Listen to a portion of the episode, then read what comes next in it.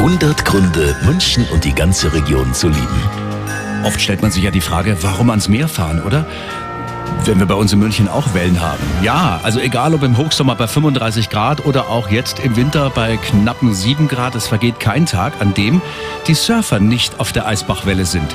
So, und Wolfratshausen will da jetzt nachziehen. Der Verein Surfing Wolfratshausen hat eine Spendenaktion ins Leben gerufen damit Surfen auf der Leusach auch bald geht. Organisatorin Stefanie Kastner. Mein Name ist Stefanie Kastner und wir in Wolfratshausen wünschen uns eine Surfwelle ähnlich wie der Eisbach in München. Wir haben tolle Voraussetzungen, um hier diese Welle zu bauen und brauchen jetzt über Crowdfunding die Unterstützung von Ihnen allen, um 20.000 Euro bis zum 4. März 2018 einzunehmen. Ich finde, das ist eine tolle Idee. Wenn es klappt, wäre das richtig spannend.